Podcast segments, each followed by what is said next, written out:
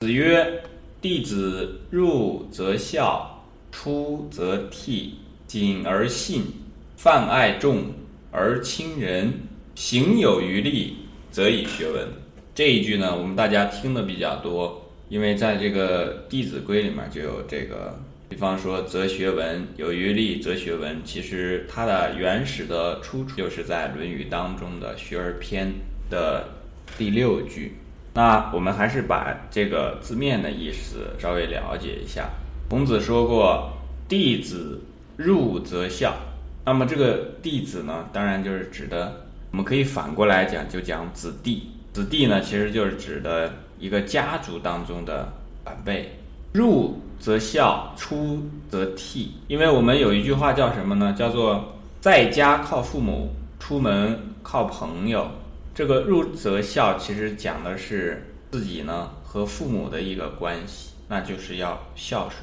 那么出呢，主要是和朋友的关系。所谓的这个悌呢，它其实是念这个悌，但是它的含义里面呢，我们所讲的夫夫妻妻、父父子子、君君臣臣里面的这个兄兄悌悌的兄兄悌悌。那这个叫四伦，就是给我们一个普遍的家庭和社会的一个组织规范。那所讲的意思很简单，就是说呢，这个做丈夫的呀，要像做丈夫的样子；这个做妻子的呢，要有这个做妻子的这个本分。这是夫夫妻妻。那意思很直白，很简单，但其实做起来不容易。那比方说夫妻之间。是不是有个分工？是不是有个责任？是不是有一个自己该做的，有自己不该做的？那因为现在的这个社会呢，和以前呢，一直都在变化当中嘛，所以这种，比如说女权运动，那这个妇女的地位提高了，但妇女的地位提高了呢，这个是在一个什么前提下呢？就是说以前是有一个高低的，但是在这个呃。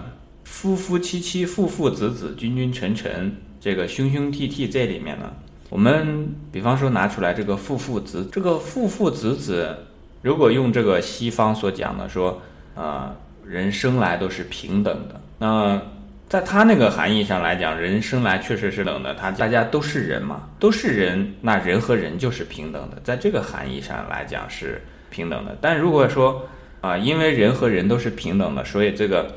父亲和儿子在一起也是平等的，那把他的这个身份，把他的这个长幼尊卑也去掉，这就不合适了。但是这些标准呢，其实很难恪守。那最大的原因倒不是说因为没有这个规矩，而是因为人们自身的这个修养的问题。我们举个例子啊，现在的社会当中有非常多的这种家庭啊，特别溺爱子女，溺爱子女，我们都知道这是很对的，但是。溺爱和这个，比方说我们在这一句里面有一个泛爱，有一也有一个爱和这个仁爱呢，它有时候不不是特别好区分。对一个子女的好到什么程度算溺爱，这对很多人来讲其实是很大的一个难题，不清楚的。小的时候呢，这个孩子想要什么就给什么，那父母认为这是一种爱，为什么呢？因为在这个过程当中呢，父母认为自己付出了非常多。他要去挣钱，然后才能给这个孩子买玩具啊！他要去这个非常努力的在外面打拼，然后才能给孩子创造一个所谓的教育环境。但是呢，一个孩子是不是真的是需要这些东西的？是不是真的有了这些东西就能成长为一个优秀的人？实际上，这个父母本身自己也不清楚。那在这种情况下呢，就会出现这种溺爱的情况。那这个孩子等长大之后呢，很多应该得到锻炼的能力没有得到，那么适应社会的能力就会差一些。那如果再在此过程当中呢，养成了这种自闭的习性，那再发展一步，还去这个对别人有所不利的时候呢，那这个这种溺爱呢，就变成了一种一种害处。那到最后这个。这种溺爱呢，就变成了一种危害。它其实并不是这个真的对对子女的一种呃一种仁爱。因为如果是仁爱的话，它最终的这个对子女来讲是一定会使这个子女呢在成人的过程当中得到很多的帮助。那所以我们就知道，在一个家庭当中呢，这个父子的这个关系啊，其实它是有别的。我们用这个“有别”这个词，实际上我们都很清楚，那父亲肯定是这个呃，在整个的这个过程当中呢，是在这个子女之上的，这是天经地义的事情。但如果现在我们同样也讲说，这个君在臣之上，这个呢，可能有的人不是特别的认同，但是在他的行为当中，他可能会，比方说见到上级之后呢，呃，非常的这个超越了谦卑，以至于都产生出来一种奴性，这是另外一一一回事情啊。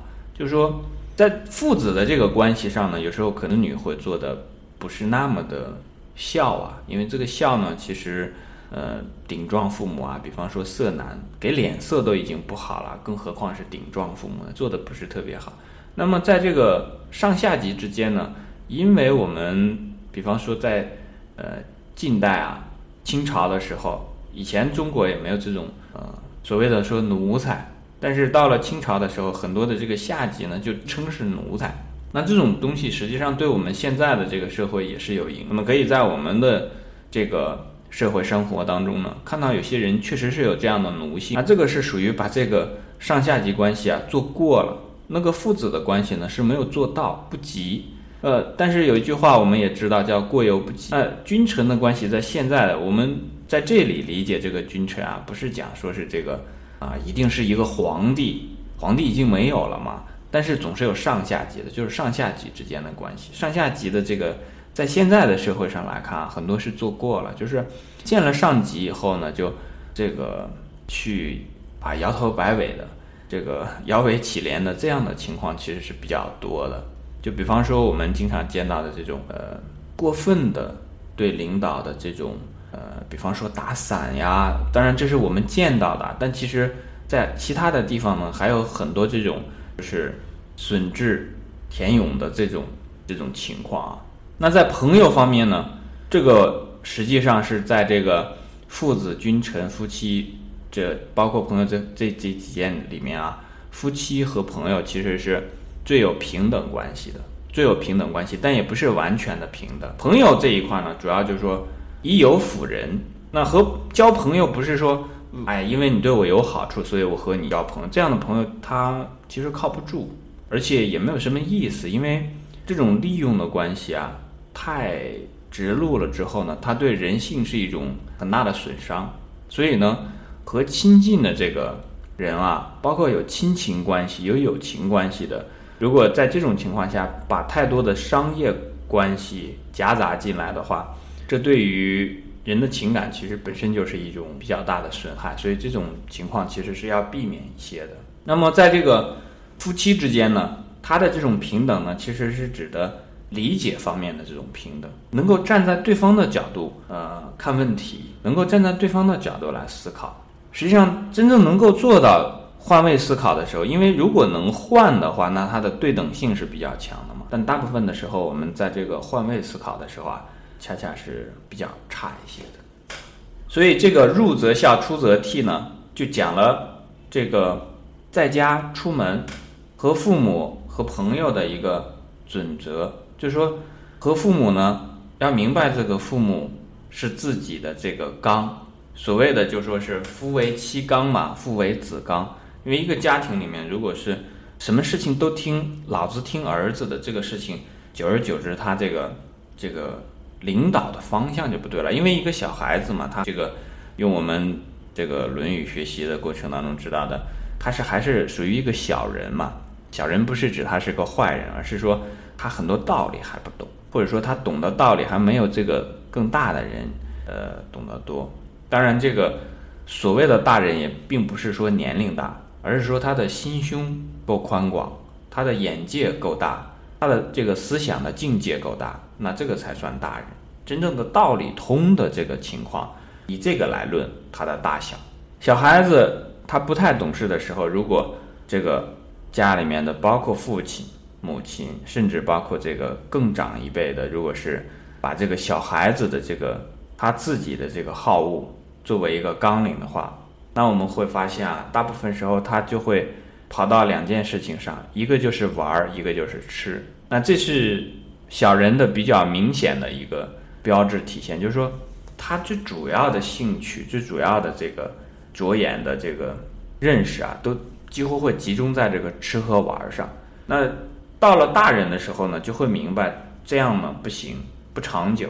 你天天就是吃喝玩乐这样的事情的话呢，你的生活没法继续。而且有的人说，嗯，生活可以继续。然后也去吃喝玩乐的话呢，这样的话会出现的结果会更糟，因为这样会会把一个人完全毁掉。所以这种一旦你的心胸变得更大，然后你的眼界变得更宽广，你见过很多的人和事的时候，明白不能够这样，不能每天把这个百分之八九十的想法都放在这个吃喝玩乐上，应该把更多的时间精力用在这个学习上，用在这个和别人。去在为人处事的时候，让自己如何做到正派正直。所以在这里面呢，这个入则孝，那其实就是说要明白这个在家庭当中呢自己所处的位置。那么也出门之后呢，和朋友之间的这个兄兄弟弟啊，就是说也要有一个这个呃长幼的这个关系。实际上长幼的关系还不主要的，就是说只要是有人群出现的时候，不是一个人。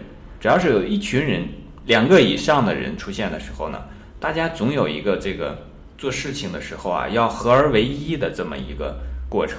很多人出去办一件事情，我们如果去旅游的话，就会有这个体会。如果你是跟了一个团，那么这个跟团的旅游呢，在现在很多时候都是会出现，大部分的时候并没有去这个很痛快的去玩，大部分的时间都花在了这个集合上，因为每一个人都有自己的想法。然后纪律性又不是很强，这种情况下呢，就就很多人没法合在一起，是一团散沙。如果仅仅是旅游的话，那还好办，因为你这一次去旅游了，跟团了，你下次可以，你觉得不好，你可以下次不这样，你可以自己去，是吧？但是如果是对于这个家庭来讲、朋友来讲、社会来讲，你每天都会和家庭里面的人来，只要是在人。不是自己一个人，只要是和其他的人在进行这个社会活动的时候呢，就会出现这个合而为一的这个问题，能不能合？因为比方说大家一起要做什么什么事，那这肯定是去做一件事。这一件事情呢，原先是一个人去做，现在一群人来做，那就涉及到这一群人的想法是否能整合成一个，合而为一。那整合成一个的这个做法呢，如果每一个人都提一个自己的见解的话，肯定不行。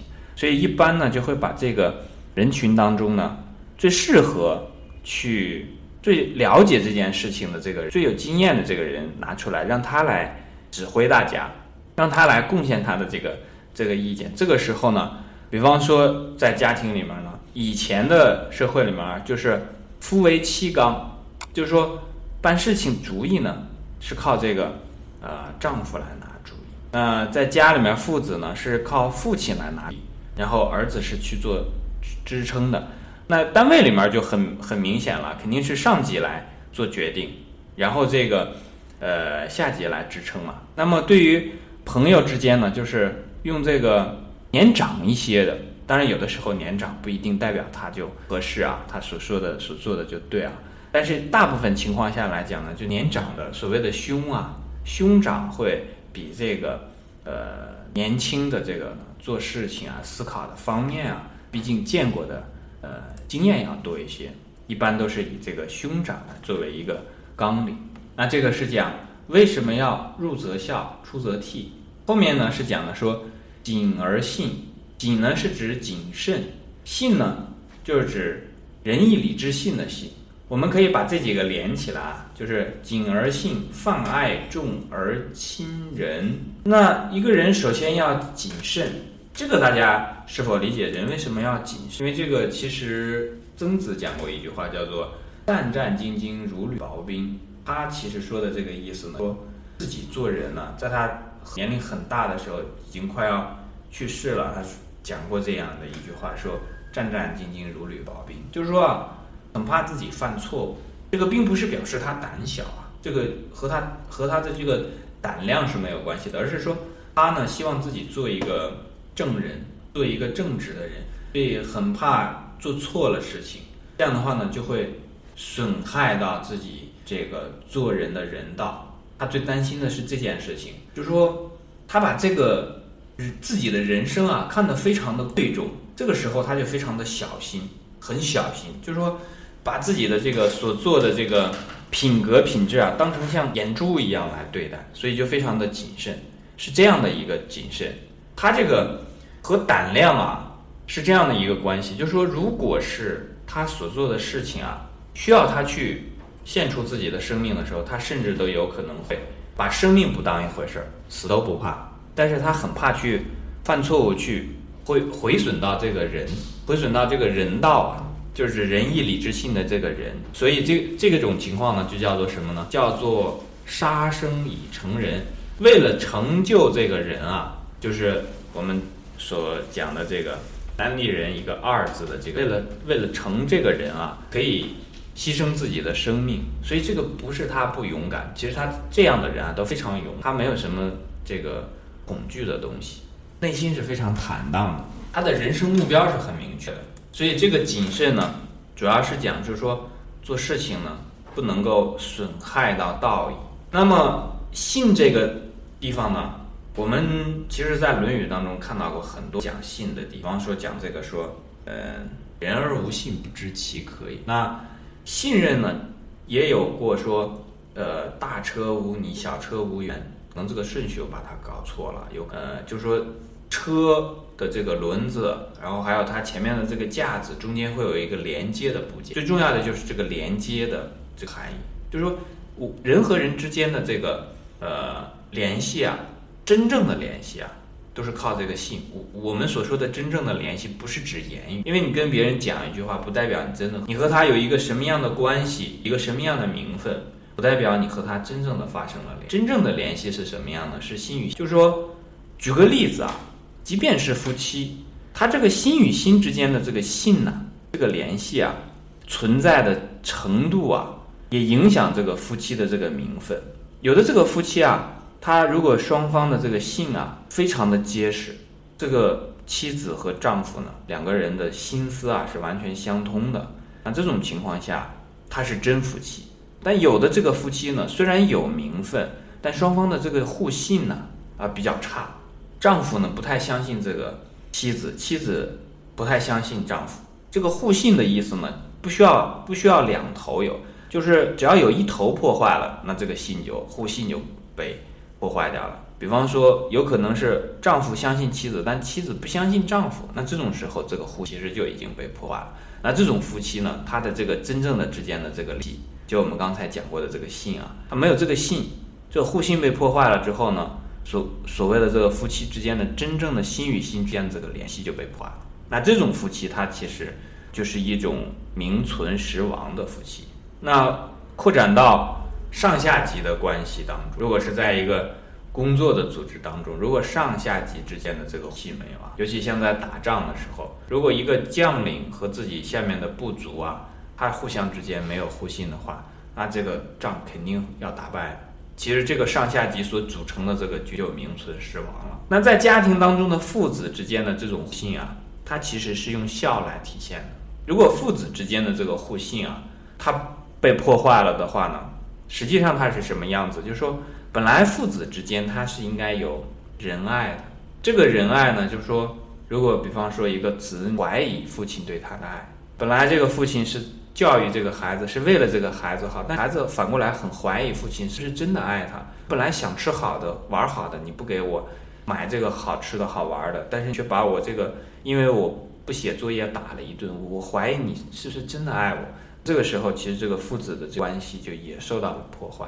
但我们不能讲说这个时候他就不是父子。这种父子的这个关系呢，它非常的紧密，几乎是这个四轮当中啊就最紧密，因为它有血缘的关系在。那朋友之间的互信就是，呃，在这个夫妻上下级，然后这个父子之间呢，这四轮当中呢，就应该来讲是最为松散的，但却是最为宝贵的。因为朋友之间呢，一般来讲它是。呃，讲义气的嘛，讲利的比较少。那在这种情况下，大家互相之间没有利益可言，却还是有互信。那这种时候，这种朋友之间的这个关系，这非常可，基本上都是知己。知所谓的知己，其实就是信你，信你这个人的人品，信你这个人的人格，信你这个人的人才。这个时候，他才会成为真正的这个真朋友啊。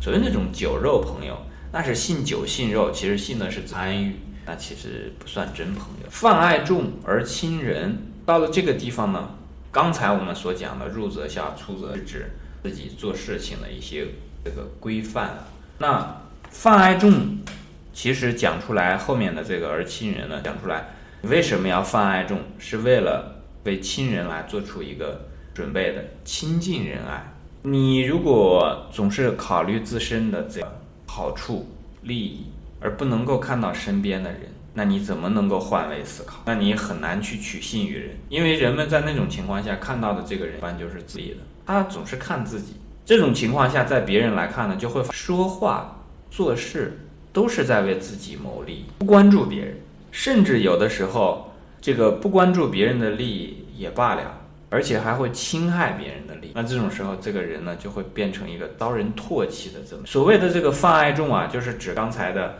入则孝的和父母的关系，出则悌的这个和朋友的关系，隐而信呢，更多的是和自己的关系啊。在这三者的关系之外，要扩张，要扩展，扩展到呢众人的这个程度上的这种仁爱。因为你能够处理好和父母的关系、和兄弟的关系、和朋友的关系，那么下一步就要能够更多的去把这种关系呢扩张。这种关系的基础肯定还是信。这个信呢，不是说别人信你。因为你让全世界的人都信你，让所有的众人都信你，这很难，这非常难。你最起码得做到贤人、圣人的一个。但是每一个人要做的这个泛爱众呢，是从自己自身先要相信这个这个众人，相信众人其实也就相相当于呢，相信这个世，相信这个世界最直白的道理。比方说，天在上面，地在下面。当我们这个顶天立地的时候，它就是这个样子，就是这些简单的道理。相信每一个人呢都想做一个好。那你如果相信这些的这个信信力越强的时候呢，最起码呢就保证这个互信之间呢，你对别人的信没有被破坏。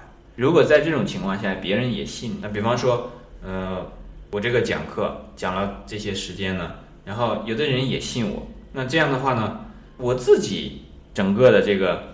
和别人的这个联系啊，和这个就是泛爱众的这人的联系呢，就多一些，那肯定他会开心一些，是不是？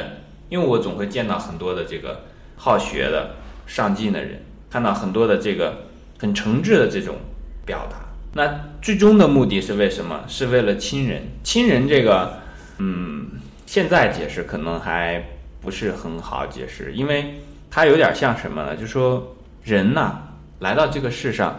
他有一个使命，这个使命其实就是亲人、亲近仁爱。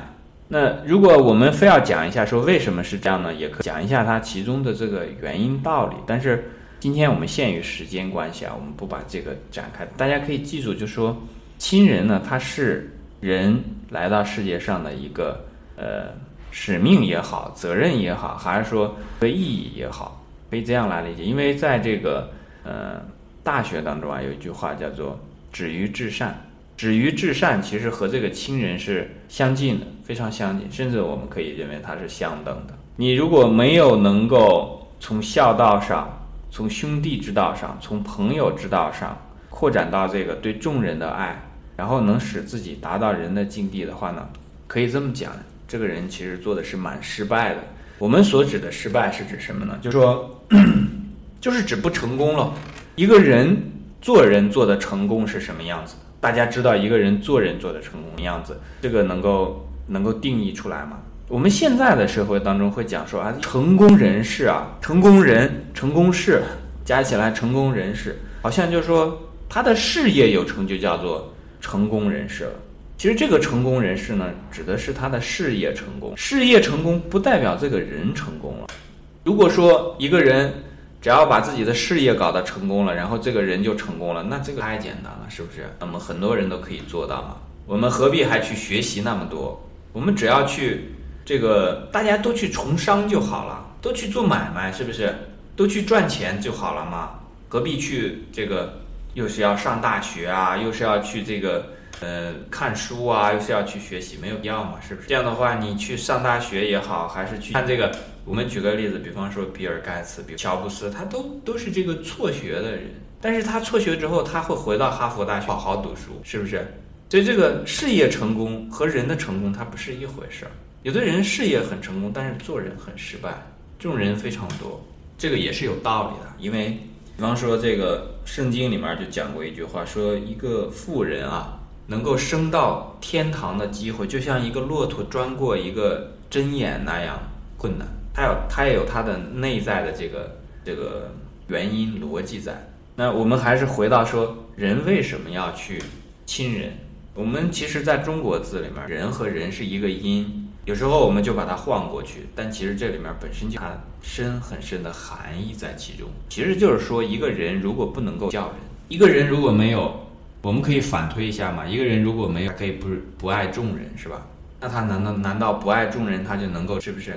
如果一个人对朋友不好，那这样的话，我们能保证他这个仁爱的程度，就能够说啊，我对朋友不好。但是我可以对兄弟、对对这个父母，我可以孝顺，可以做得到吗？其实，因为我们知道嘛，你这个爱心，它无非就是个张还是缩小。它既然能从众人缩小到朋友，当然也能从当然也能从这个兄弟缩小到父母，再从父母缩小到只爱自己，就变成了一个自私的人嘛。那翻过头来，我们讲我们在社会生活当中见到的这种人的自私性啊，还是很多的。这种自私呢，实际上它是。有点像什么呢？一个人啊，把自己关在了一个牢笼当中。因为一个人的自私呢，就是说从我们这个思想的角度来看，他就是只考虑自己。然后呢，在只考虑自己，一切以自己自我的这个为中心来进行事物的认识思考的时候呢，其实这个人呢就和外界完全隔绝了。我们所指的隔绝呢，首先隔绝的就是和人的这个真诚的沟通。你和人真诚的沟通呢，首先就得有信。如果不信的话，那你怎么去进行这个真诚的沟通？你说一句话，别人不相信；别人说一句话，你也不相信。大家都把所有的时间都花在了这个验证上，而验证呢，只要你没有信，因为信，我们说到底，它还真不是一个从逻辑上就能推理出来的。有时候我们总是认为说啊。因为这个人做过什么，所以我信，都把它变成一种逻辑的推理。但实际上，这个信是什么呢？它就是一种感觉。你信与不信一个人，你你非要讲一个道理，那是给自己讲的道理。但实际上，信与不信，它其实就是一就这个念头，我信你就信，我不信你就。如果把这个信断掉，那这个人就和外界完全，因为和别人没有沟通嘛。和别人没有沟通，那这些人在这个世界上，虽然你每天见到很多人，见到父母，也见到兄弟，见到朋友，也见到这个很多这个不认识、不相干的众人，你和他们没有真诚的沟通的话，那你每天只在和自己说话喽，对不对？那基本上和你被这个。关了禁闭是没什么区别的。你的快乐别人不知道，也不也不在意；别人的快乐你也不知道，你也不在意。那这样的话，这个人生何止是能用失败来这个形容的？它肯定是充满了痛。所以这个做人一定要朝着这个最终的这个亲人的这个角度去。那你怎么样做到亲人？那你首先就要能够泛爱众嘛。你要能够使你的这个爱呢，能够泛化。这个泛化呢，就是指说。无差别的爱，你能够做到这样，那怎么能够做到这样呢？那和相处的时候呢，就要谨而信，要谨慎，不能够伤害别人和你之间的这个这个这种情感也好，信任也好，还是联系也好，不能够伤害，要一定要尽量的避免，因为我们刚才讲的孝和悌啊，它有亲情的联系，所以你即便伤害一下，这个有时候这个孩子对父母冲撞了，父母快就原谅他。朋友之间可能没有这样的这种亲情的联。你要如果真的把他伤害了，他可能真的就这辈子都不化了。那么朋友能够做到谨而信，那对于自己的这个呃兄弟呢，首先就要能够做到这个有一个兄兄弟弟的这个长幼之间的这个关系能够处理好。那么怎么样能够把这个兄弟之间的这个关系处理？最根本的就是曾经养育你的父母，你要能够尽到孝道。所以它其实有一个层次在其中。最后讲的是“行有余力，则以学文”。什么叫做行？这是我们刚才所讲的孝悌信爱重亲人，这叫做行。在所有的这些，你在行动的时候、实施的时候、去行的时候，我们可以把这些都归咎于归结为叫做行善。因为这种孝啊、悌啊、信啊、爱重啊，它其实都是一种很善良的表现。你如果在行善的这个方面呢，还有余力，那你就可以去学文了。这个地方所讲的学文是什么呢？我们讲过说，文胜止则始。在这个之前呢，有一个始圣文则这个文呢，就是纹饰、装饰的意思，就是字面的意思啊。但在这个里面呢，其实是指的文化。所谓的文化呢，就是说我们人呢和禽兽是有区别的，区别就在于这个文化上。我们有化呢，就是指有一种变化，这个化呢还有一种升华的含义。那靠什么来进行这种变化和升华文？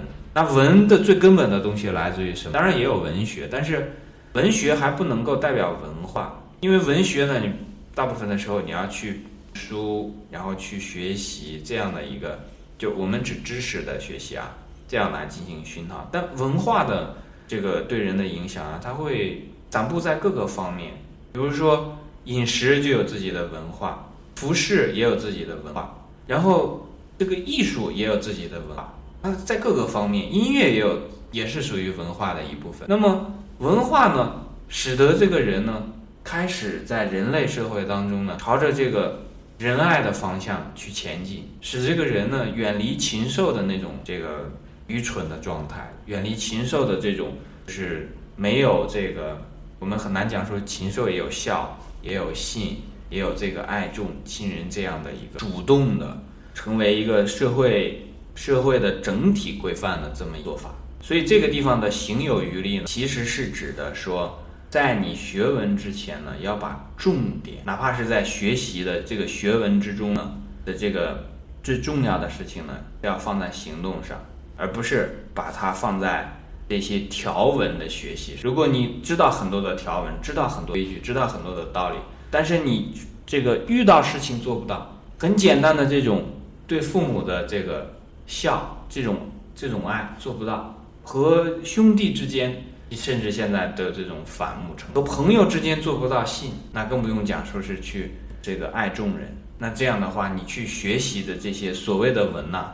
进行的这种文化的学习啊是没有意义，一定要以你的行动作为这个准绳，作为一个核心来展开你的这个这个学文。所以他在这里呢讲明白了一个层次，就是从父母到兄弟到朋友到众人，然后使你自己最终成为一个好人，成为一个真正的人。